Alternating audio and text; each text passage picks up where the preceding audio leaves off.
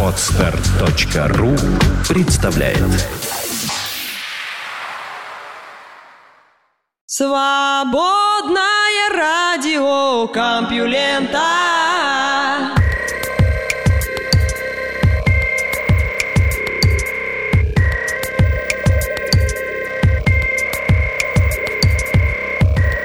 Здравствуйте, слушатели свободного радиокомпьюлента, в эфире выпуск «Буря». И вы слышите Лёшу Халецкого. Берегите свои ушки, сейчас в них надует ураган новостей. Наука и техника. Как насекомые помогают в создании новых материалов и методов лечения.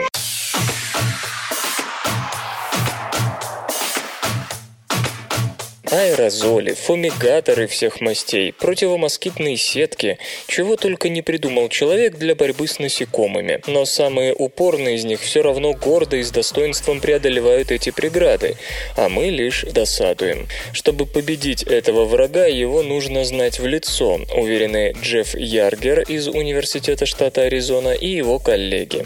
Применив самые современные лабораторные рентгеновские приборы, они тщательно исследовали структурные особенности материала, материалов, производимых отдельными беспозвоночными членистоногими, и пришли к выводу, что часть из них можно обернуть против самих насекомых.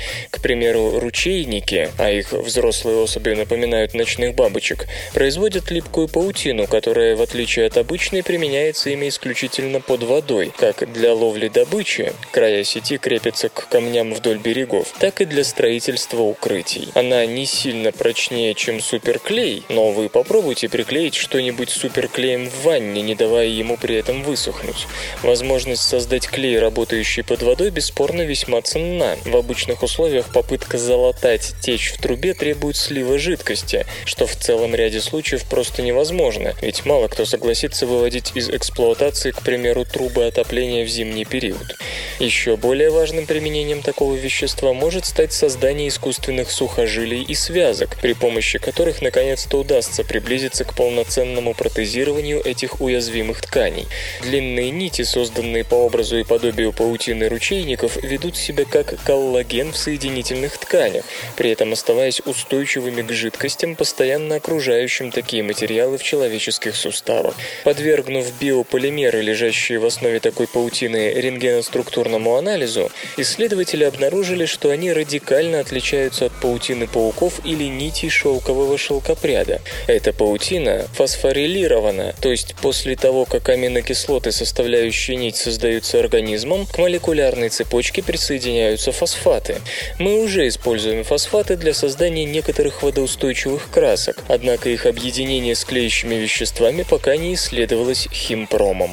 Получив такую бионическую подсказку, химики вполне способны повторить изобретение ручейников в сравнительно короткие сроки. Установки рентгеноструктурного анализа, принадлежащие Аргонской национальной национальной лаборатории, не миновала и наша заклятая подруга саранча. Нет нужды говорить о масштабе ущерба от этого насекомого. Подробное освещение проблемы можно найти даже в древнеегипетских источниках и Ветхом Завете.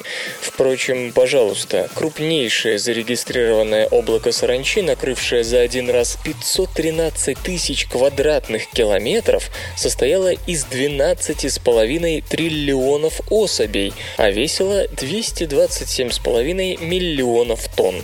Учитывая, что каждый из таких насекомых съедает в день столько растений, сколько весит само, апокалиптический масштаб угрозы очевиден. Борьба с помощью химикатов не так, увы, проста. Преодолевая за день до 500 километров, саранча появляется внезапно. Распылять же пестициды до ее прилета бессмысленно, постольку траекторию этой напасти вычислить невозможно. После того, как вредитель оккупирует поле, за него тоже можно не беспокоиться. Скорее всего, всего, насекомые, съев все подчистую, улетят за несколько часов до того, как вы приступите к активным действиям. Но вот Скотт Кирктон из Юнион колледжа, используя рентгеновские снимки сверхвысокого разрешения, выяснил, что перед очередной линькой в каждой из жизненных фаз саранчи ей становится тесно в старой оболочке. От этого трахеи насекомого сдавливаются и деформируются хитиновым экзоскелетом. Ему становится трудно дышать, что приводит к снижению активности сложностей вызывает саму линьку. Для проверки полученных данных саранчу держали в бедной кислородом атмосфере, и оказалось, что в таких условиях она линяет до срока, будучи еще слишком маленькой для следующей жизненной фазы. Поскольку сбиваться в триллионные тучи саранча начинает после очередной линьки, до этого она, живущая поодиночке, совершенно безвредна.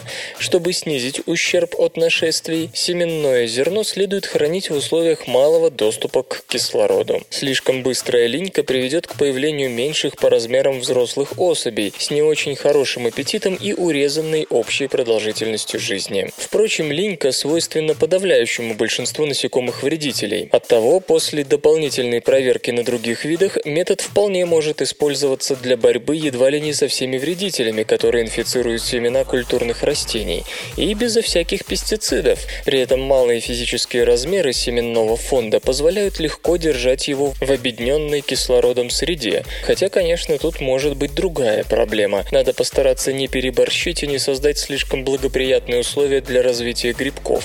Ну а третья группа исследователей во главе с Томом Дэниелом из Университета Вашингтона, работавшая с той же техникой, анализировала мышечные усилия машущей крыльями моли. В этом смысле мускулы насекомых являются древней загадкой, никак не поддающейся разрешению. Та же моль способна резко ускоряться с места, а затем стремительно тормозить. Теоретически ее организм просто не может выдать достаточно мощности для подобных рывков, и тем не менее каждый из нас может убедиться, что моль успешно делает это. Так вот, на сей раз анализ ее движений неожиданно показал, что верхняя часть грудного отдела, где находятся мышцы, развивающие основные усилия при биении крыльев, почему-то имеет температуру меньше, чем нижняя часть туловища, мышцы в которой вообще очень мало задействованы при взмахе. Это кажется не очень логичным, ведь при механической работе в организме моли выделяется тепло. Картина, казалось бы, должна быть прямо противоположной. Чем сильнее трудится мышца, тем теплее она должна быть. Рассмотрев ситуацию при помощи рентгена высокого разрешения, ученые установили, что нити миозина, протеина, составляющего часть мышечных волокон, тянут нити актина, другого компонента тех же волокон при сокращении мышц. Все эти нити формируют решеткоподобную структуру. Она упруга и способна хранить энергию упругой деформации долгое время. По сути, создается накопитель энергии, а не мотор, как думают многие биологи. Сокращение же мускулов больше похоже на срабатывание пружины после удаления удерживающего ее веса, нежели на прямое действие моторов обычного типа. На относительно холодных участках мускулатуры моли нити протеинов оставались соединенными в решеткоподобную структуру дольше, чем в нагретых областях. Но значило это не то, что тамошние мышцы не дорабатывают. Напротив, они дольше накапливают энергию для более сильного сокращения. А за время такого ожидания мышцы успевают сильнее охладиться, тем самым создавая впечатление своей малой используемости. Более того, именно из-за малой температуры мышцы способны так долго удерживать нити миозина и актина в виде решетки, накапливая энергию для мощного рывка. Словом, исследователям удалось обнаружить новый механизм хранения энергии в мышце, а это очень важно, особенно если вспомнить, что мышцы моли и человека структурно не слишком отличаются. Очевидно, полагают авторы, накопление потенциальной энергии упругой деформации играет значительную роль и в наших мускулах, что может существенно продвинуть протезирование конечностей и помочь в лечении заболеваний, атакующих мускулатуру человека. Непроверенные слухи, пошлость, разврат, голые знаменитости, внутренности политиков и многое другое все это вы не услышите в СРК. Сколько времени отпущено жизни на Земле?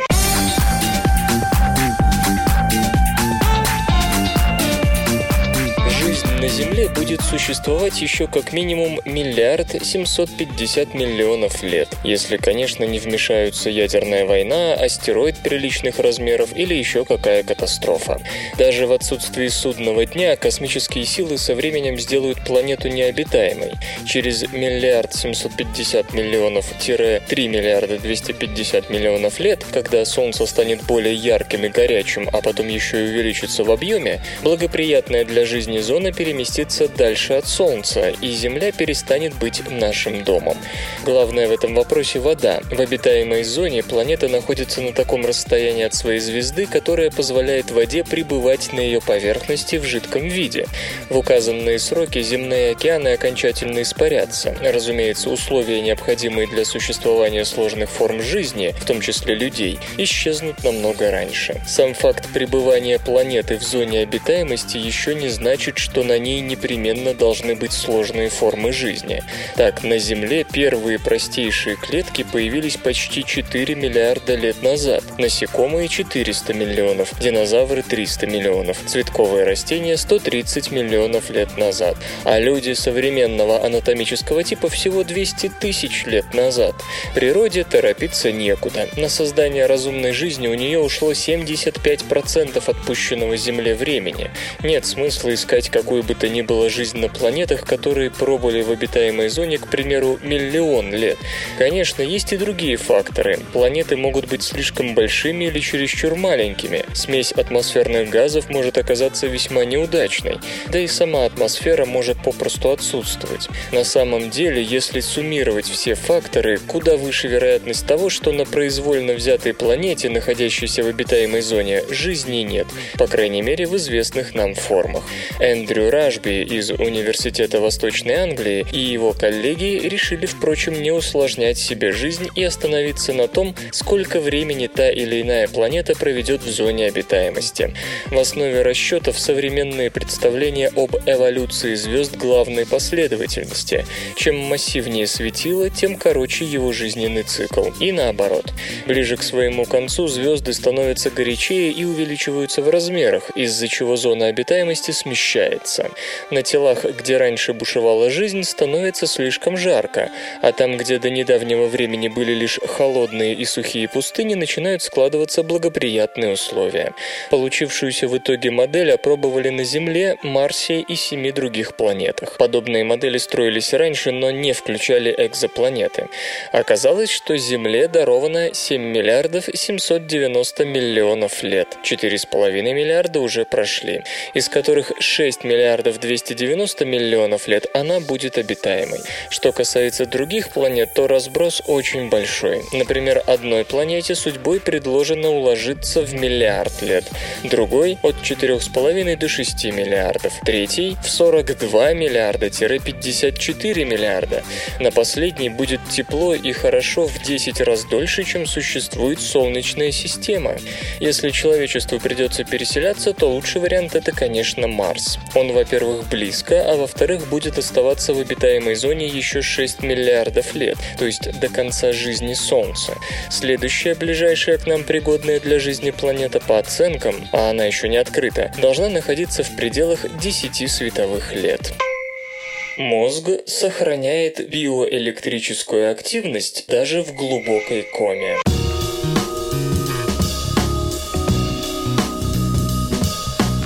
Исследователи из Монреальского университета обнаружили в мозге электроволновую активность, которую до сих пор никто не замечал. Активность, которую назвали ню-комплексом, была зарегистрирована при изоэлектрической плоской электроэнцефалограмме, когда мозг находится в коме и никаких признаков жизни не проявляет. Необъяснимые волны сначала были замечены у пациентов в состоянии медицинской комы, вызванной медикаментами, а затем тоже ученые пытались восстановить воспроизвести в экспериментах на животных. Для этого кошек погружали в глубокий наркоз. При наркозе тоже может возникать изоэлектрическая электроэнцефалограмма. Однако этим состоянием можно управлять, и отсутствие биоэлектрической активности мозга в данном случае явление временное. Линии электроэнцефалограммы у кошек, соответствовавшие работе коры, выравнивались, однако в 100% случаев наблюдалась активность гиппокампа, центра обучения и памяти. Эти волны распространялись распространялись от гиппокампа по коре и были в точности похожи на те, которые до этого видели у людей в коме. При этом ню-комплекс не был схож ни с какими другими активностями, которые можно зарегистрировать у мозга, будь то время сна, бодрствования или кома.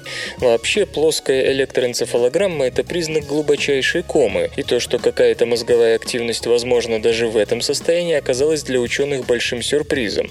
Выглядело это так, как если бы гиппокамп посылал запросы в управляющий центр, центр или, к примеру, помогал нейронам коры оставаться в рабочем виде. Тут стоит уточнить, что ню-комплекс появлялся лишь на определенной стадии погружения в кому и при определенной концентрации изофлурана, который использовался для наркоза. Кома не была связана с какими-то органическими поражениями мозга, и в других ее вариантах, возможно, никакого ню-комплекса нет и в помине. Так или иначе, то, что мозг способен даже в глубокой коме проявлять невиданную доселе активность, должно заставить ученых пересмотреть представление о том, когда наступает смерть мозга. Видимо, ее критерии придется сделать более гибкими. Кроме того, часто бывает так, что пациента нужно погрузить в искусственную кому, чтобы дать возможность организму восстановиться. Возможно, теперь врачи смогут отправлять больных в более глубокую кому, не боясь, что она повредит мозгу.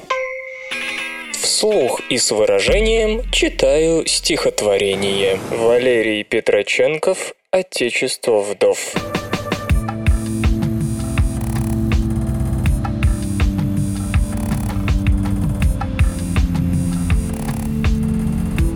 Отечество вдов. Поберушек. Кликуш обветшалых идей, В могилы глядящих старушек, Пожизненных очередей, Теряя от брани до брани Осанку и царственный вид, Ты бьешься, как бьется у бани Надравшийся вдрызг инвалид.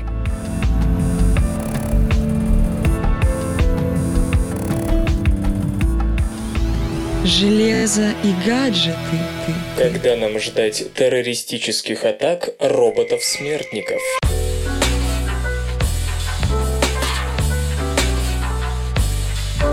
15 сентября 2013 года во время очередного предвыборного политпробега по автобанам и разгильдяйству Ангела Меркель и министр обороны Германии Томас де Майзере были атакованы в городе Дрезден небольшим квадрокоптером, взвывшим прямо перед группой политиков и затем резко спикировавшим к их ногам. Ответственность за акцию взяла на себя партия пиратов Германии – Piratenpartei Deutschland. До чего там было брать? Название партии значилось на квадрокоптере, использованном для нападения. А поскольку устроители сняли все это на видео и выложили на YouTube, то сомнений вообще не оставалось. Когда представители пиратам привели в полицию, он сообщил, что, как и все здравомыслящие граждане, озабочен перспективой массового развертывания дронов в воздушном пространстве Европы, открывающего эпоху Большого Брата в теоретически демократических странах. Целью наших усилий было заставить канцлера Меркель и министра обороны Де Майзера осознать, что это такое – находиться под наблюдением со стороны дронов, подчеркнул зам главы партии Маркус Баренхоф. И все же главным тут следует считать не само событие, а то, что оно вообще стало возможным. Вот факты. Дрон Parrot AR стоит 300 долларов. По сути, его можно купить по почте, а управлять с помощью приложения для Android или iOS почти с любого смартфона по Wi-Fi, при некотором желании не только. Это дешевое массовое устройство. На июнь 2000 2013 года разошедшиеся в полумиллионах экземпляров, и это за два года продаж. Тем не менее, даже оно с его парой видеокамер позволяет вести слежку, пока по сути почти не ограничиваемую законами большинства развитых стран. Наконец, 400-граммовый аппарат со временем полета в 12 минут – это еще не предел мечтаний. Не называя марок беспилотного летательного аппарата и цен, просто замечу, что стандартная мина-лягушка времен Второй Второй мировой весила всего 300 граммов, а граната F1 600 граммов. Аппарат с одной такой штуковиной на борту запросто уничтожит плотную группу политических деятелей, и полиции будет очень сложно с ним бороться. Стрелять из пистолета по беспилотнику почти бессмысленно. Многие относительно дешевые модели, представленные на рынке, способны поднять как первую, так и вторую, а значит роботы-камикадзе, падающие к ногам крупных политиков, в любой момент могут стать грустной реальностью реальностью. Точнее, даже так, они уже должны были стать реальностью. В июне 2013 года группа тунисских граждан попыталась в той же Германии собрать информацию и компоненты для совершения терактов при помощи взрывчатых веществ и беспилотников малого формата. Зачем, изумитесь вы? В век интернета, когда каждый ребенок быстро найдет рецепты гексогена и зарина, нужно исследовать возможность покупки беспилотника. Да, к счастью, кадры у арабских террористов в основном слабые, Первое. Образовательные горизонты у них узковаты, тьфу -тьфу -тьфу. И это пока единственный фактор, позволяющий существовать Израилю и сравнительно спокойно чувствовать себя развитым государством Евразии и Северной Америки.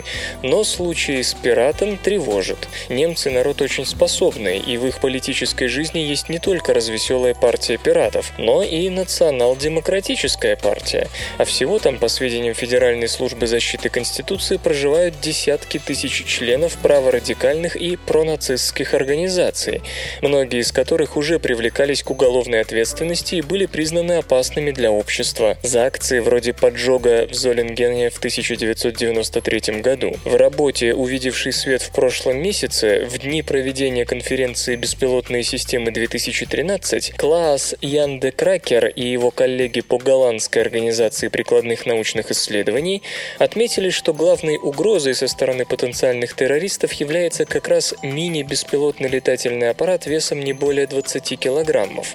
Они, как и Parrot AR, могут пролететь многие километры до разрядки батарей и вместе с этим очень компактны. Их можно развернуть из любого велорюкзака или из окна автомобиля, припаркованного в четырех кварталах, ну и так далее. Более того, в 2010 году пранкеры уже направляли беспилотный летательный аппарат с радиоуправлением в здание Нидерландского парламента, и планы по удару такими же средствами, но только со взрывчаткой, по Капитолию и Пентагону уже срывались превентивной работой ФБР. И тем не менее, из сообщений средств массовой информации мы прекрасно знаем, что службы безопасности не работают на все 100 даже в Беларуси. Чего уж тут говорить о США или Европе. Вопрос не в том, будет ли бум террористических атак при помощи малых беспилотных летательных аппаратов или нет, а в том, когда он начнется. Что особенно неприятно, бороться с ним очень сложно. Мини-беспилотники часто состоят в основном из пластика, как тот же Parrot AR, так что даже на приличном радаре их не отличить от голубя, не говоря уже о том, что в городе радар все равно ограничен в своих возможностях окружающими зданиями, за которыми может летать хоть птеродактиль.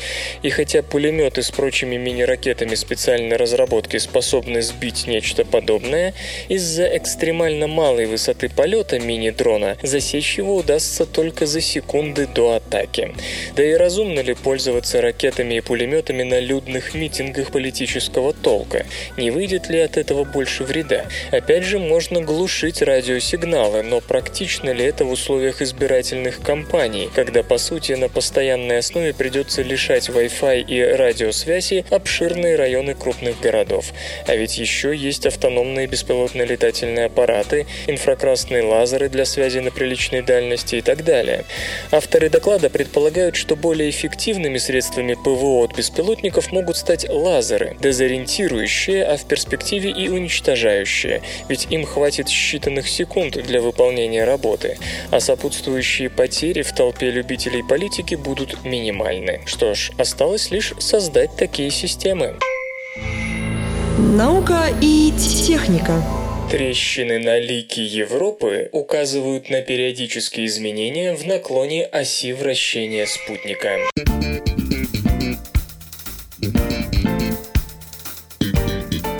Детальный анализ трещин, обнаруженных на ледяной поверхности Европы крупного спутника Юпитера, выявил, что в прошлом угол наклона оси его вращения был совсем иным. Следовательно, считают Алиса Роден и ее коллеги из Центра космических полетов имени Годдарда НАСА, на этом небесном теле могли резко отличаться как геологические, так и климатические условия. Одна из загадок Европы в том, что трещины, длинные прямые образования на ее поверхности, трансформируются. В чем причина? Странные пертурбации в облике трещин, уверены исследователи, вполне могут объяснить небольшие колебания прецессии в прошлом спутника, со временем меняющиеся. Сейчас Европа, обращающаяся вокруг Юпитера, слегка варьирует свое расстояние до гиганта. И это меняет гравитацию, воздействующую на нее. Из-за этого лед коры спутника испытывает переменные нагрузки и иногда трескается. До сих пор изменчивость направление трещин Европы объясняли тем, что ее ледяная кора вращается немного с другой скоростью, чем ядро, как это происходит с земной корой и ядром. Но у этой гипотезы есть слабость. Европа смотрит на планету хозяина всегда одной стороной, как Луна на Землю. И если кора движется в одном темпе, то периодически в сторону Юпитера должна смотреть другая часть ледяного панциря. Госпожа Роден и Ко проверили, так ли это, проанализировав фотографии, сделанные Галилео с 1995 года.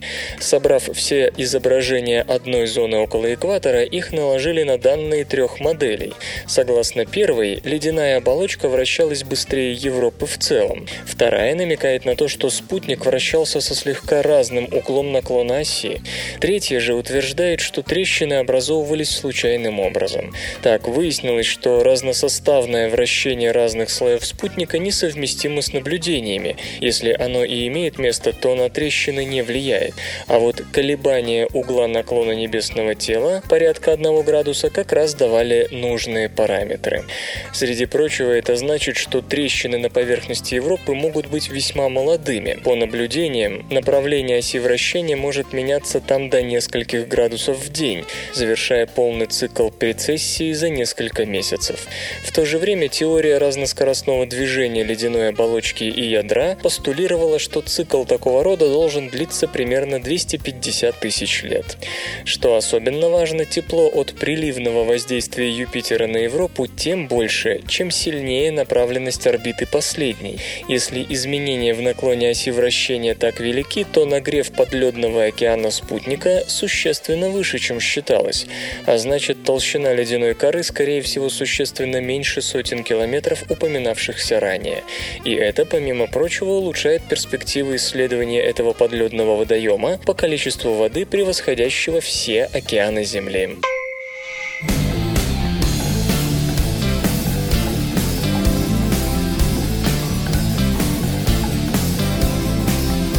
В эфире Серж Курганский и группа «Круизеры» с песней «Звонарь».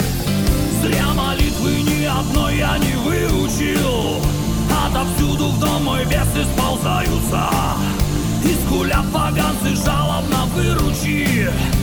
Нынче души хорошо окупаются. На соблазны мне плевать, искусители. Вы на водку под рождения помешаны. Лодку в колокол мою обратите вы. Будет сердце звонарем его бешеным. Холодно мне, словно на дне в омуте Стадо чертей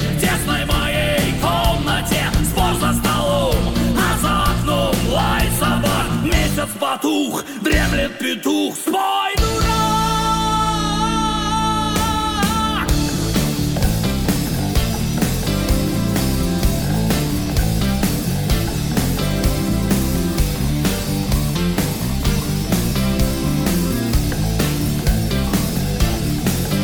Дали бесы мне ответ, мы согласные Но полжизни сбрось со счета безропотно Звонари, приятель, люди опасные.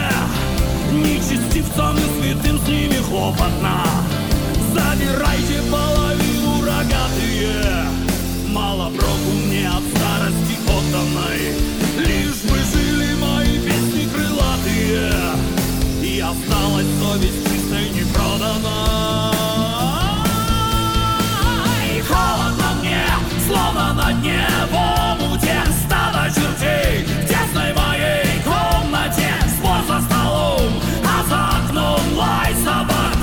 потух, дремлет петух Спой, дурак!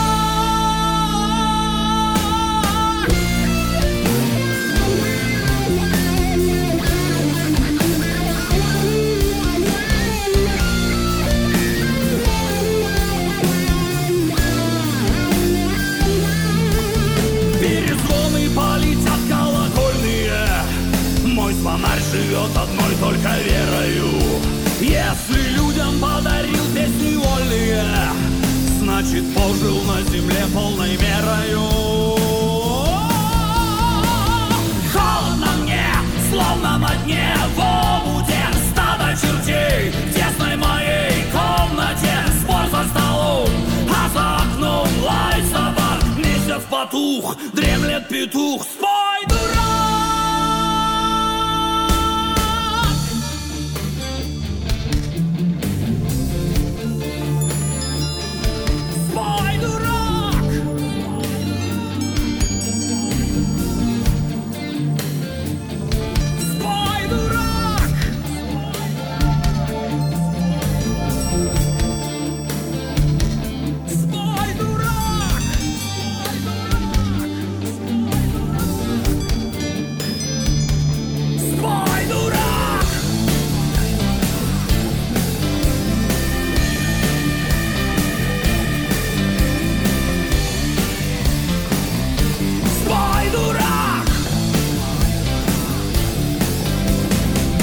Эффективность получения искусственных стволовых клеток доведена до 100%.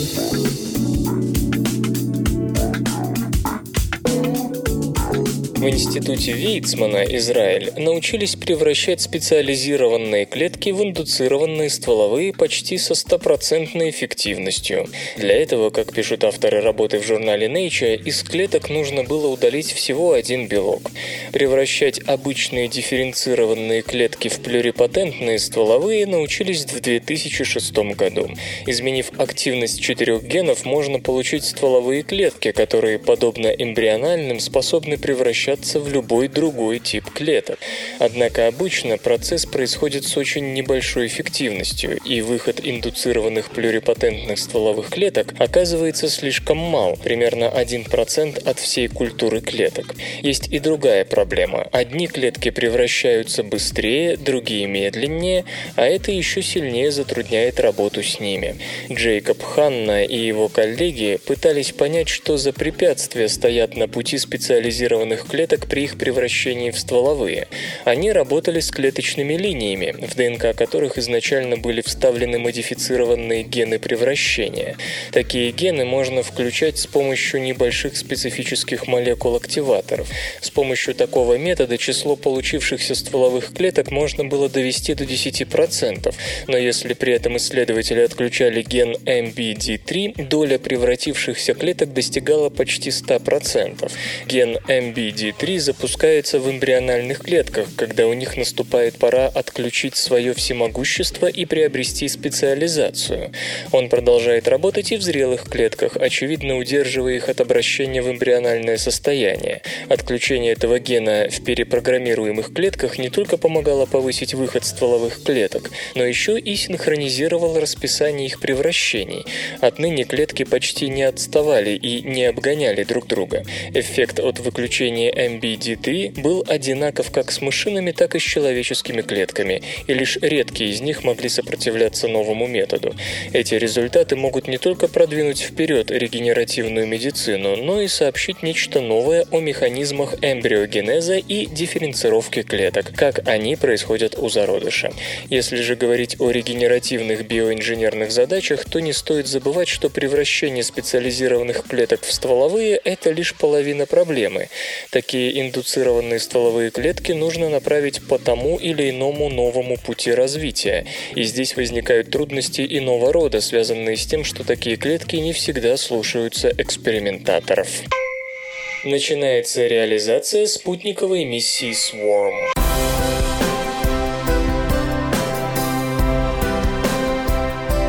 Первый из трех спутников миссии SWARM Европейского космического агентства доставлен на космодром Плесецк для предстоящего запуска.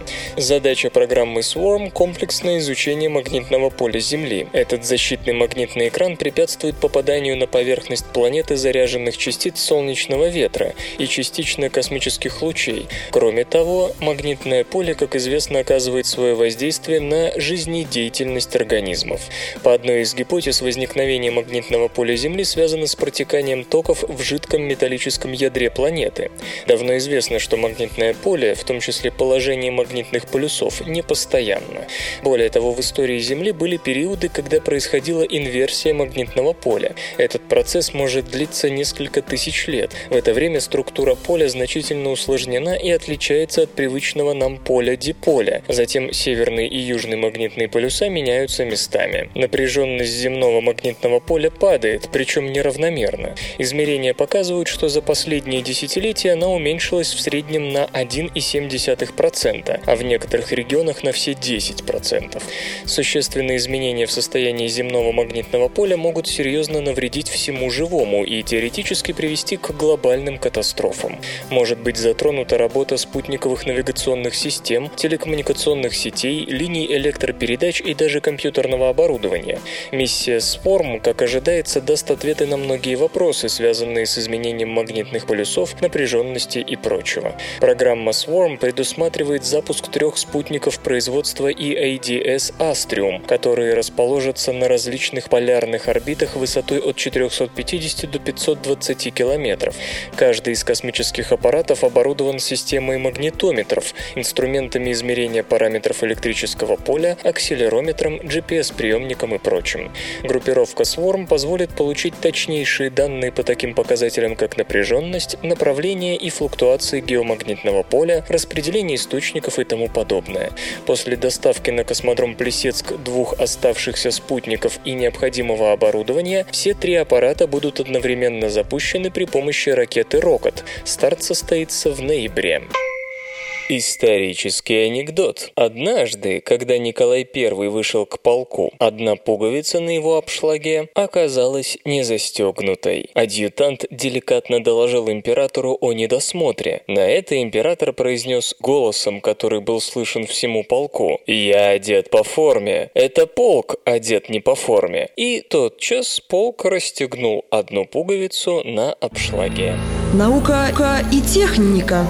Токсоплазма навсегда меняет мозг мышей.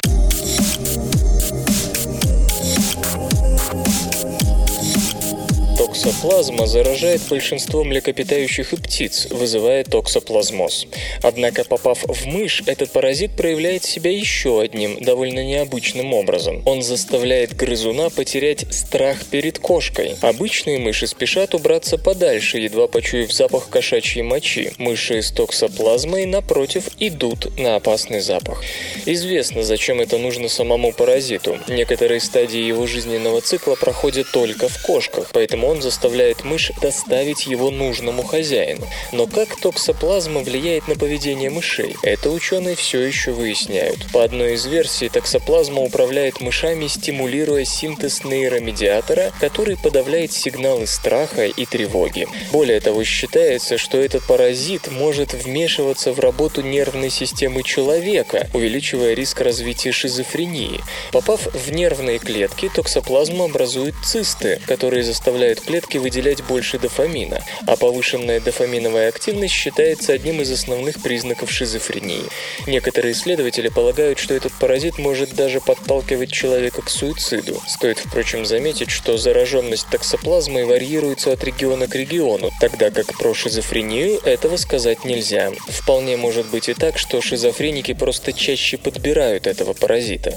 Работа исследователей из Калифорнийского университета в Беркли добавляет в портрет токсоплазмы еще больше интригующих деталей. Венди Инграм и ее коллеги, изучавшие тип 1 и тип 3 токсоплазмы, обычно все исследования с ней проводятся на типе 2, обнаружили, что эти штаммы также меняют поведение мышей, заставляя грызунов не бояться кошачьего запаха. Самое же удивительное было в том, что мыши оставались бесстрашными даже после того, как инфекция исчезала из их организма. Ученые модифицировали один из использованных штаммов токсоплазмы так, чтобы иммунная система реагировала на него сильнее, и в результате атаки иммунитета мыши избавлялись от паразита. Через 4 месяца токсоплазма в мышином мозге не обнаруживалась. Это означало, что паразит, если и был, то в количестве не более чем 200 клеток. Никаких цист в нейронах исследователи не наблюдали, однако мыши продолжали вести себя так же, как они вели себя на третьей неделе инфекции, когда она была в самом разгаре.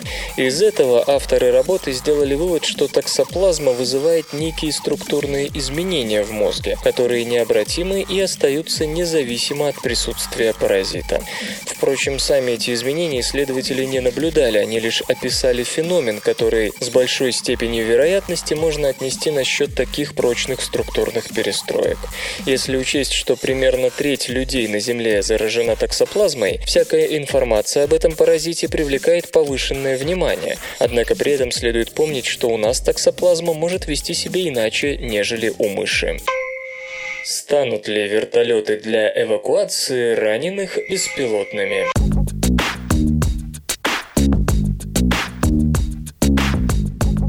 Все помнят сражение в Магадишу 20-летней давности. Необходимость эвакуировать одного раненого привела к бесконечным боям спасательных групп с местным населением, включая энергично стрелявших женщин и детей.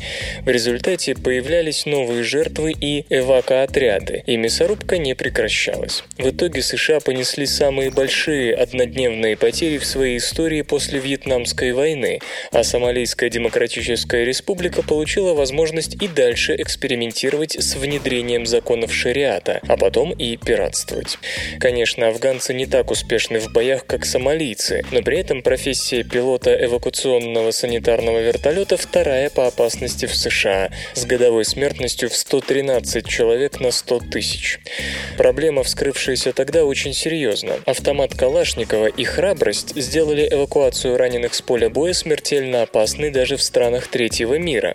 Именно с ней призвана бороться программа с участием беспилотного вертолета Boeing Unmanned Little Bird.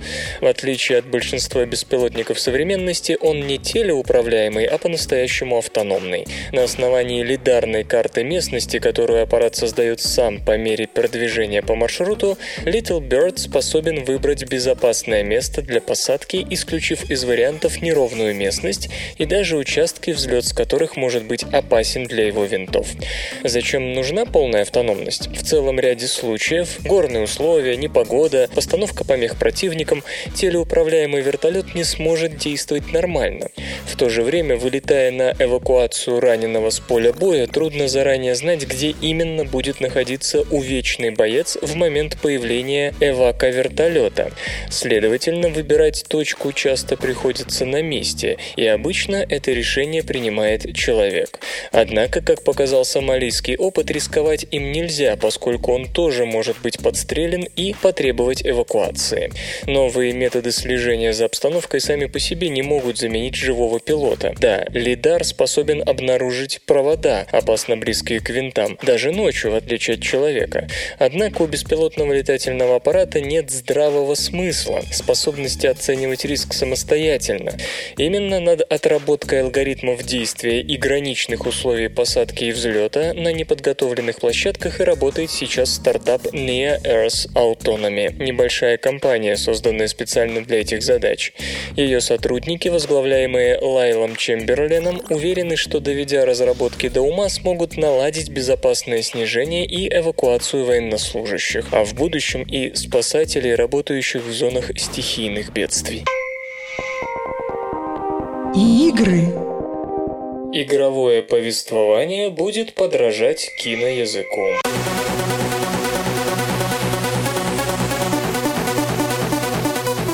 Британская академия кино и телевидения (БАФТА) проводит ряд лекций, посвященных разработке и дизайну игр. На одно из выступлений был приглашен руководитель Quantic Dream Дэвид Кейдж, который поделился с публикой своим видением будущей эволюции игрового нарратива. Наибольшее внимание господин Кейдж уделил художественным возможностям развития игр. Взглянув на потенциальное будущее игрового повествования, он предположил, что дизайн игровых историй в конечном счете позаимствует заимствуют все основные элементы из творчества известных кинорежиссеров. Любой мэтр кинематографа – это носитель уникального, легко узнаваемого стиля киноязыка. По мнению Дэвида, в ближайшем будущем технологии достигнут такого уровня, когда смогут мимикрировать и процедурно генерировать посредством алгоритмов киноязык того или иного постановщика. Вы могли бы создать алгоритм, который использует такой же тип камеры, те же типы кадров и одинаковые линзы, работы. То есть смоделировать то, как, к примеру, работает Мартин Скорсезе, поясняет Дэвид. Сочинив сценарий, вы просто загрузите его в программу, и искусственный интеллект рассчитает все эмоции и выражения лиц. Да, пока это звучит фантастично, но думается такое время и впрямь не за горами. Я не знаю никого, кто работал бы в этом направлении, но уверен, это будет отличный способ решения наших проблем, которые возникают при создании игр, продолжает глава Quantic Dream. Нечто подобное уже можно реализовать в кат-сценах. У нас есть подходящий инструментарий, мы можем сделать почти все, но в процессе игры вы не контролируете, куда идет пользователь, что и как он делает. В этом случае нужно иметь что-то, что работает в реальном времени. Думаю, это было бы очень интересное решение. С этим согласны и члены Бафта, которые также видят будущее игр в объединении с киноиндустрией. Крупные девелоперы давно заимствуют методики кинематографа, пытаются добавить в игру глубину, расширить повествование. Наконец, используют настоящих актеров, а не просто виртуальные модели. Так было с Лос-Анджелес Нуар, так будет и с новой игрой Дэвида Кейджа Beyond Two Souls. BAFTA Games как раз и существует для того, чтобы деятельно поддерживать контакт между отраслями. Подразделение было создано в 2006 году, после того, как BAFTA всесторонне проанализировала игровой рынок. Так, игры, по сути, встали в один ряд с кино и телевидением. Карви Эллиот, который руководит игровым направлением Академии, оценивает ситуацию следующим образом. Наша задача – это усиление межотраслевого взаимодействия посредством инноваций в играх и последовательное укрепление игры в статусе одной из современных форм искусства. Да, игровая индустрия молода, но она бурно развивается, и, как считают многие, когда-нибудь догонит кино и ТВ. Эти три медиа-отрасли невероятно различны в своей основной форме, но в то же время их многое сближает. Кино прогрессирует, используя компьютерные технологии. Телепроекты, вдохновленные кинематографом, тоже не прочь технологически вырасти, чтобы улучшить способы повествования, добавляя интерактивные элементы и веб-приложения. Ну а игры и вовсе это передний IT-край, который показывает всем, какие виртуальные миры возможны. Впрочем, кинематограф пока демонстрирует некоторое сопротивление. Не все хотят объединения усилий. Многие считают игры продуктами второго сорта. Тут Дэвид Кейдж указывает на заявление Стивена Спилберга и Джорджа Лукаса, полагающих, что интерактивный проект не способен рассказать такую же историю, как обычный созерцательный, то есть кино. Может быть, они не в полной мере осознают, чем занимается наша отрасль, вопрошает господин Кейдж, потому что в действительности мы делаем именно то, в чем они нам отказывают. Мы создаем интерактивное повествование. По правде говоря, мое шестое чувство подсказывает, что это самая захватывающая эволюция повествования с тех пор, как был изобретен кинематограф. Компьютер.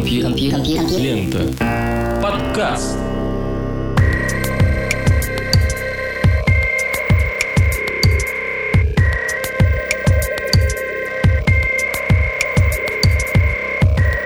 Выпуск под названием «Буря» завершен. Вы слышали Лёшу Халецкого. Свободное радио Компьюлента и песня. Свободное радио Компьюлента. Скачать другие выпуски подкаста вы можете на podster.ru